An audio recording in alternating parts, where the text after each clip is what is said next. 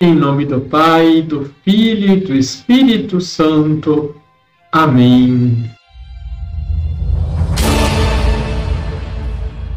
Olá, tudo bem com você?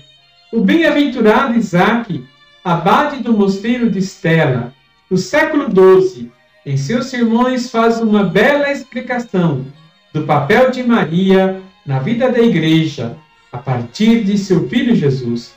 Jesus, por sua morte e ressurreição, nos constituiu filhos de Deus e, unidos a Ele, formamos um só corpo. Eis o seu ensinamento. Um só, portanto, é o Cristo total, cabeça e corpo, Filho único do único Deus nos céus e de uma única mãe na terra. Muitos filhos e um só filho, pois assim como cabeça e seus membros são um só filho, assim também Maria e a Igreja são uma só mãe e muitas mães, uma só virgem e muitas virgens. Se inscreva aqui embaixo se você ainda não é inscrito, compartilhe, deixe o like, não se esqueça não. Grande abraço. Liturgia, Liturgia diária. diária. O texto de Mateus, capítulo 17, versículos de 10 a 13, que a liturgia nos oferece para o nosso dia, é precedido pela transfiguração do Senhor, quando três dos discípulos de Jesus, Pedro, Tiago e João, tiveram um vislumbre do Senhor como Filho glorioso do Pai Celestial. Na transfiguração, eles viram Moisés representando a lei e Elias representando a tradição profética. A presença de Moisés e Elias testemunham que Jesus é o Messias.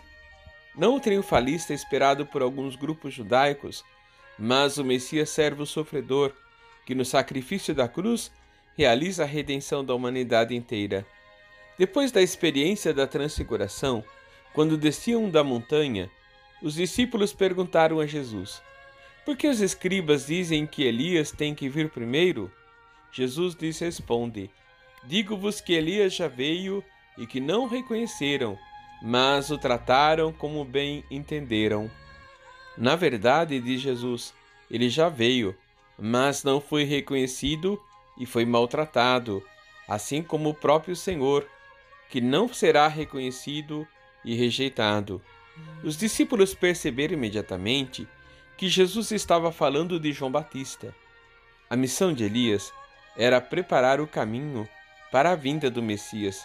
E foi exatamente isso que João Batista fez. A primeira leitura do livro do Eclesiástico é uma exaltação de Elias, mas muito disso pode ser aplicado a João Batista. Hoje somos nós que devemos assumir o papel de João, compartilhando com ele a responsabilidade de preparar o caminho para o Senhor no coração e na vida das pessoas. E como João Batista, e os discípulos de Jesus, também podemos enfrentar desafios e oposições, e talvez até dificuldades. O discípulo não é maior do que o mestre. Vamos rezar? Dai-me, Senhor, um coração disposto a testemunhar o vosso nome e a vossa palavra, de modo que, como João Batista, possa preparar a vossa vinda gloriosa que todos vos reconheçam na comunidade cristã pela vivência do amor e da alegria do Evangelho. Assim seja. Abençoe-vos o Deus Todo-Poderoso, Pai, Filho e Espírito Santo. Amém.